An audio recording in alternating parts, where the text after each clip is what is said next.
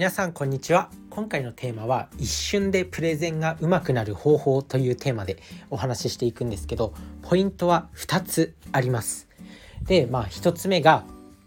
頭の中でプレゼンができる人の何プレゼンを想像する。で2つ目のポイントが立って喋るっていうことですね。それぞれ一つずつ丁寧に解説していきたいと思います。でまず1つ目が頭の中でプレゼンがめちゃくちゃできる人の想像をするっていうことなんですけどまあなんとなくわかると思います。できる人の真似をしろっていうことですね。でこれもちろんねなんかめちゃくちゃプレゼンできる人のそのプレゼンの動画とか YouTube にいっぱい載ってるじゃないですか。そういう人の喋りとか仕草とか動作プレゼンの全てを丸暗記するのが一番効果あるんですけど、まあ、そこまでしなくても、まあ、その人のプレゼンを想像するとかそれだけでも全然効果があります。でおすすめは TED Talk ですね。テッドトークっていうまあね主にこうなんだろういろいろ社会に貢献してる人とか学者とか研究者みたいな人が知識と知識経験とかそういう人生で学んだこととかをこうプレゼンで発表するっていうそういうやつなんですけど TED Talk。それとかめちゃくちゃおすすめですね。あと結構外国のプラットフォームなんで英語で英語の勉強にもなるんで TED Talk めちゃくちゃおすすめです。なので TED Talk を例えば普段から毎日1本TED Talk の動画を見るようにしておけばいざこうね人前でプレゼンするとかスピーチをするっていう時にそういうねストックが頭の中に TED Talk の人たちのそのプレゼンの映像とかを思い浮かべるとこう自分に自信が湧いてきて喋れるようになるっていうのが結構起こります。なので自分自身も別にそのトレーニングとか話すトレーニングとか特別積んだわけではないけど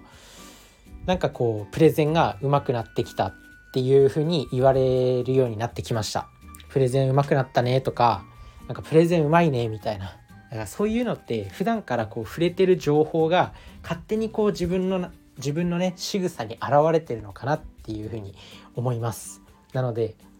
普段からそういうのを見て頭の中にストックを作っておく。別に特段学ぼうっていう特段丸暗記しよう。この人のプレゼンを丸暗記しようとかって思わなくても全然大丈夫です。その人のプレゼンとかを頭の中でこう想像するこの人だったらどんな風に喋るんだろうとかそういうのをやってるとおのずとねその人のその人たちの仕草そういう人たちの喋り方っていうのが自分に移ってしっかりと喋れるようになりますね。よくなんだろういろんな本とか読んでてもあの人だったらどう考えるだろうっていう何その思考を持つっていうのが非常に大事だったりするんですよね。例えばなんかこう決断で迷った時結婚するかしないかとかこの転職するかしないかとかそういう決断っていろいろありますよね。そういう時にあの人だったらどう考えるだろうっていう思考も結構大事なんですよ。なんだろう尊敬する上司とか本で読んだ偉人とか尊敬する偉人とかそういうものを想像すると実際にその人みたいに決断できるっていうことが起きるんで、まあ、これと一緒でプレゼンに関してもそういうテッドトークの動画とか普段普段から見ておけばその人みたいにそのプレゼンができるようになる。なのでこれ本当に簡単な方法なんでそれこそ会社の会社で大事なプレゼンがあるとかでも、まあ、5分5分ぐらいあれば頭の中で想像するっていうことは全然できるんでしっかりとやっておくといいと思います。本当に効果があります。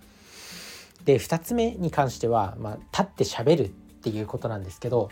まあ、これプレゼンだったらなかなかね座ってしゃべるっていうこともないとは思うんですけどこうパワーポイント用意してねなんかポインターとか使って人前に立って喋ってるとは思うんですけどやっぱり座って喋るのと立って喋るのだったら立って喋る方がめちゃくちゃこう言葉に強さが生まれたりとか声が通るとかあとは頭の回転も速くなるんですよね。結局立ってる時最近だと勉強においても勉強机に関してもスタンディングデスクっていうものが流行ってきてたりリモートワークでこうデスク周り整える人結構スタンディングデスク使う人とかも多いと思います。やっぱずっと座ってると血流が悪化して脳への血流が鈍るんですよ。あとは立って仕事をすると生産性が何パーセント生産性がすごく上がったっていう研究もあったりするぐらいなんだろうやっぱ立って仕事をしたり立って行動するっていうのが人間の頭の回転を速くしてくれるんですよね。なのでプレゼンで例えば言葉に詰ま詰まるようなことがあったとしてもすぐに次の言葉が出てきて補うことができる。やっぱプレゼンで言葉につっかえたりとかやべ次喋ろうとしてたことを忘れちゃったっていう時にもカバーが効くんですよね。頭の回転が速くなってるんでやっぱり。なのでプレゼンはなるべく立って喋るのがいいと思います。自分が最近見てその効果を実感したのはやっぱ自分自身もこのポッドキャスト立って収録してるんですよ。立ってこう実際に前に人がいるみたいな感じで喋ってるんですよね。やっぱそうするといろいろ言葉が出てきますこれは自分自身でも実感してることだしあとは YouTube でも令和の虎っていう、